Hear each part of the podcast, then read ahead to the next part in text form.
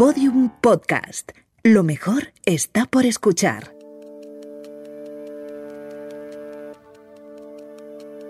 La redada. Usted es la propietaria de la plantación de té. Es la más antigua de, de Europa, pero ¿hay otras en Europa? Que creia, não. Agora, de facto, houve eh, outras fábricas. Houveram 16 fábricas de chá no, a São Miguel. Só, só restam duas. Y esta es una de ellas. Esta é uma delas. ¿Y por qué Lo que estamos escuchando es un extracto de Atlántico, la serie de documentales que la 2 estrenó hace un par de semanas. Cada sábado nos van a ir llevando y enseñando todo lo que pasa en la costa de ese océano desde Finisterre hasta Ciudad del Cabo. Justo allí, porque acaban de terminar la expedición, está el equipo, lo que queda del equipo y su director Daniel Landa. ¿Qué tal Daniel? Muy buenas. Muy buenas, ¿qué tal? ¿Qué tal estáis? Antes de nada, eh, ¿qué tal todo? ¿Qué tal todo en Sudáfrica? Que además es uno de los pocos países que tiene eh, denominación de origen, cepa denominación de origen de coronavirus, ¿eh? Sí, la verdad, por desgracia es un, es un país en ese sentido más complicado, pero bueno, a nosotros nos, nos ha dado la, la alegría de- del final, de poder rematar lo que habíamos decidido emprender hace tanto tiempo, más tiempo del que, del que hubiéramos querido, por, por evidentemente toda esta situación de la pandemia y, y nada, y aquí en, en Ciudad del Cabo, bueno, en el Cabo de las Agujas, que es el punto donde se separa el Océano Atlántico del Índico, es donde ha tenido lugar el último, el último capítulo, la última secuencia de, de la serie Atlántico que seguimos grabando y ya mañana, mañana volvemos, volvemos a casa después de, de casi un año de, de carretera, así que estamos muy, muy, muy felices. Venga, vamos a hablar del, del documental y de todos estos meses que ha sido una odisea. Eh, ¿Cómo os ha influido la pandemia? Claro, eh, imagino que el plan de viaje habrá cambiado mil veces, ¿no? Sí, sí, sí. La, eh, la verdad ha sido un, un reto inesperado, eh, evidentemente involuntario y, y no querido, pero al final eh, hemos vivido una aventura dentro de, de la aventura, ¿no? Y después de, de tener que salir de, de urgencia de Benín, donde, donde acaba esta primera parte de, de la serie que, que está emitiendo ahora Televisión Española, pues bueno, pues tuvimos que volver a casa como tanta gente, ¿no? Como, como tantos Mm. casos, ¿no? Cada uno, cada uno lo suyo. Pues en nuestro caso, pues tocó parar y, y volver a España, estar durante nueve meses eh, en un confinamiento o semiconfinamiento, pero vimos la oportunidad de volver a África. Ahora, eso sí, con, con unas limitaciones tremendas, eh, sin los vehículos con los que habíamos salido, porque las fronteras terrestres están cerradas, pero decidimos que era posible viajar, que era posible recorrer, además, una de las partes de, de uno de los tramos africanos más complicados, más densos, ¿no? Camerún, Sí. Gabón, el Congo, eh, Namibia y Sudáfrica y Angola. Y decidimos que era posible y que si, que había, si había un resquicio de, de, de posibilidad de, de- de emprender y de conocer esos lugares, había que intentarlo. Y bueno, con el equipo muy mermado, porque al final dos de, la, de los cuatro miembros del equipo decidieron no seguir por, por, por razones también, ¿no? y que yo entiendo y que, y que respeto. Y bueno, pues de la mano de Vicente Modino, de Vincent, que es un fenómeno, una persona que dijo, mira, yo, yo he empezado esto, hay que llegar hasta el final.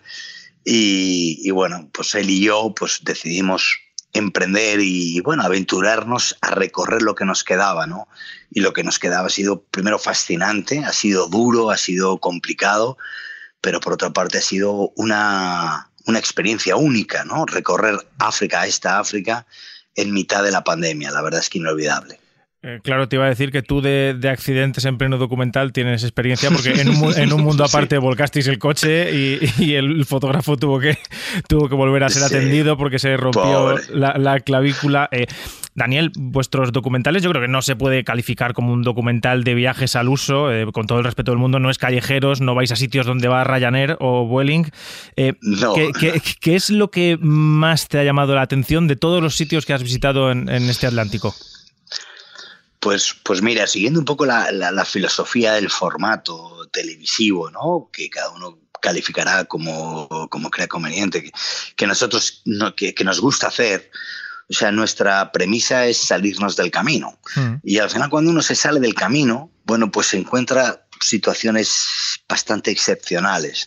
Nosotros hemos llegado, eh, en esta segunda parte todo ha cambiado y todo ha sido eh, bastante excepcional, e insólito, ¿no? Porque hemos llegado a parques naturales absolutamente vírgenes, que, que, realmente tienen una atmósfera casi prehistórica por, por bueno, pues por, por, la situación, por, por la por la fauna, por bueno, pues por, por la exuberancia que transmiten y los hemos visitado solos, es decir, aquí no ha habido turismo. Por ejemplo, en Gabón hemos llegado al Parque Nacional de Ibindo, que el río Ibindo forma unas cascadas absolutamente espectaculares, las cascadas de, de Congo, donde además es posible ver a elefantes, también habitan gorilas, leopardos. Es un sitio absolutamente virginal, es paradisíaco y lo hemos conocido después de un viaje de 16 horas en coche, más un día en, canoa,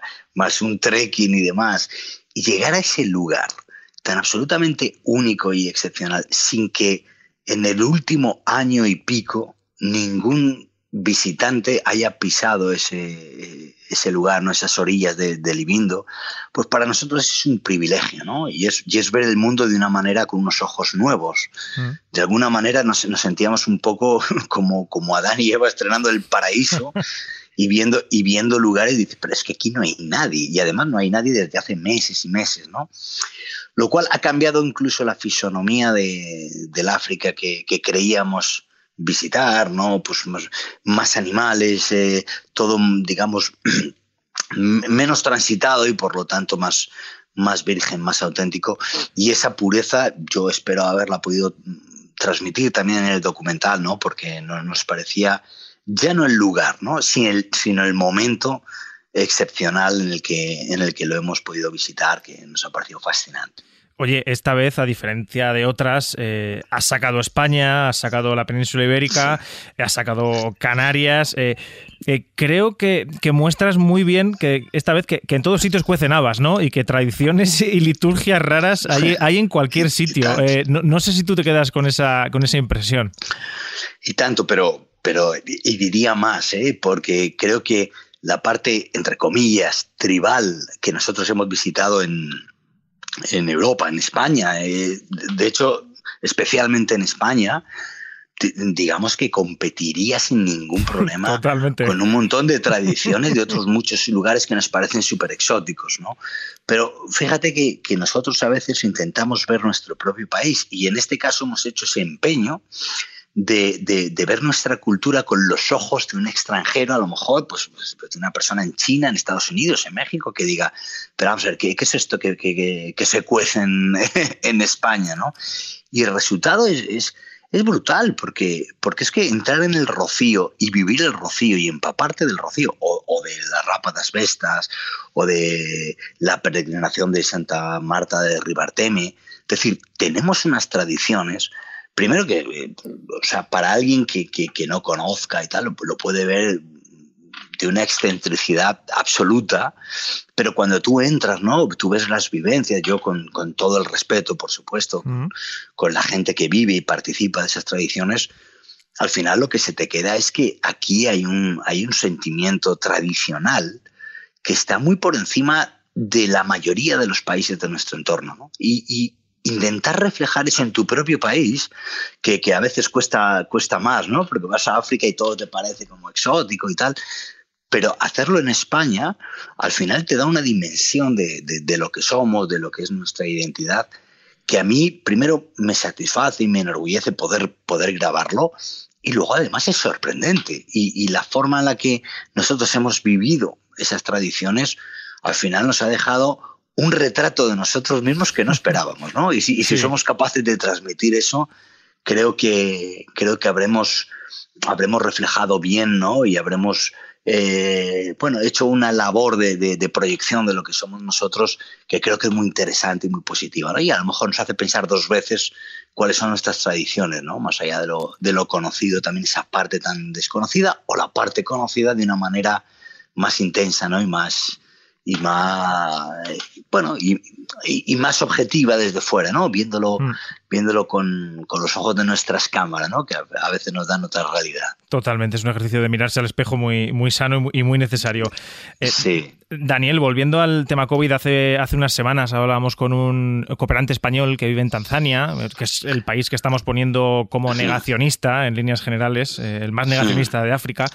Eh, allí él nos decía que, el, tema del COVID era un problema más, no era el principal. Eh, yo supongo que tú en tu viaje eh, habrás visto mil maneras ¿no? de, tratar con el virus. Eh, cada país, cada etnia, cada gente lo, estará haciendo a su manera.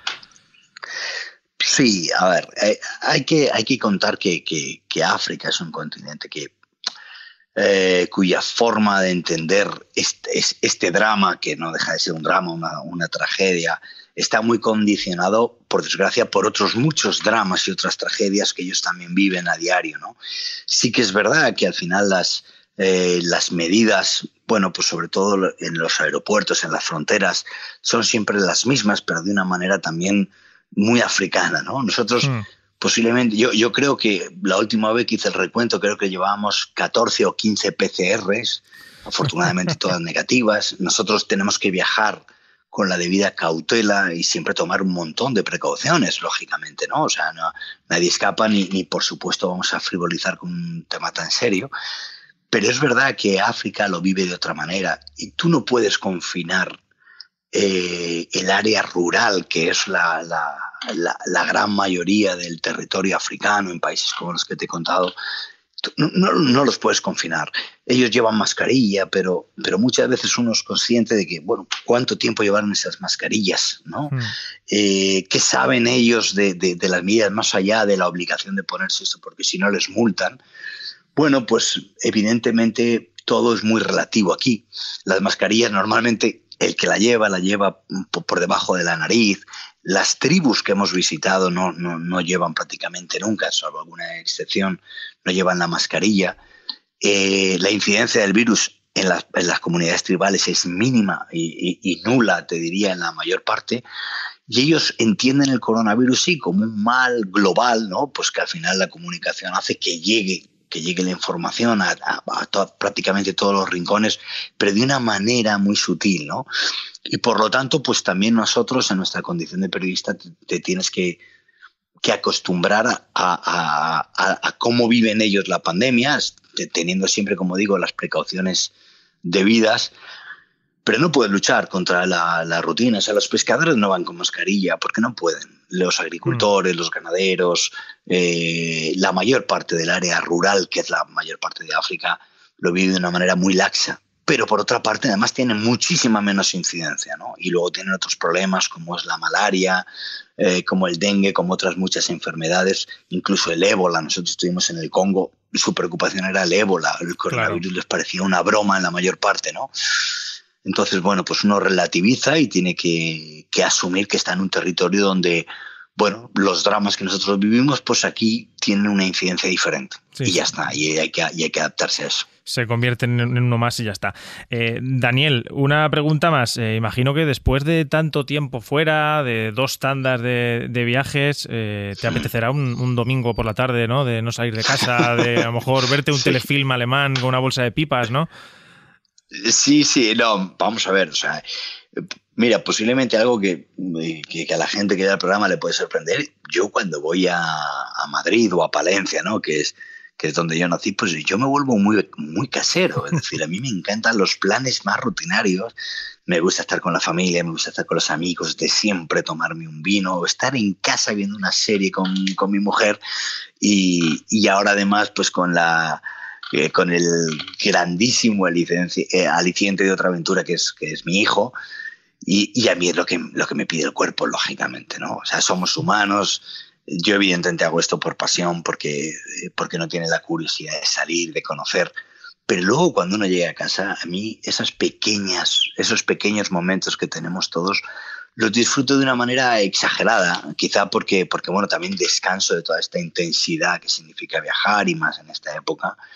Y si te digo la verdad, estoy, estoy deseando tomarme una tortilla de patata, un, vinito, salir por mi barrio, estar con mi chica, estar con mi hijo. Eh, y, eso es ahora mismo a lo que aspiro a, pocas horas, pocas horas de tomar el avión de, regreso a casa, eh, que no es poco. Daniel Landa, pues que, llegues muy bien a casa. Otro día te pregunto ya por Índico o por el siguiente proyecto. Nada, que, vuelvas bien y que, y que siga bien la, la producción de esta segunda parte del Atlántico. Pues espero que sí, que lo podáis ver. Y nada, si hay, si hay más opciones de viajar también nos lo contaremos, pero bueno, cada cosa a su debido tiempo. Así que nada, un placer hablar con, contigo, Juan. Igualmente. Bueno, pues hasta aquí el podcast de hoy, pero antes de marcharnos, aventura. Hay que ver la gente cómo vive, ¿eh? de acá para allá, ahora me voy a África, ahora vuelvo, ahora por el camino me entretengo. Yo creo que lo más excitante que hago yo en mi vida es antes de encender la tele, apostar si va a estar Ferreras o no. Hay fuego en mi día a día, ¿eh? En fin, un saludo de Lucía Taboada, Juan López y Juan Granaz. Adiós. Todos los episodios y contenidos adicionales en laredada.com. Síguenos en Twitter arroba redada y facebook.com barra laredada podcast.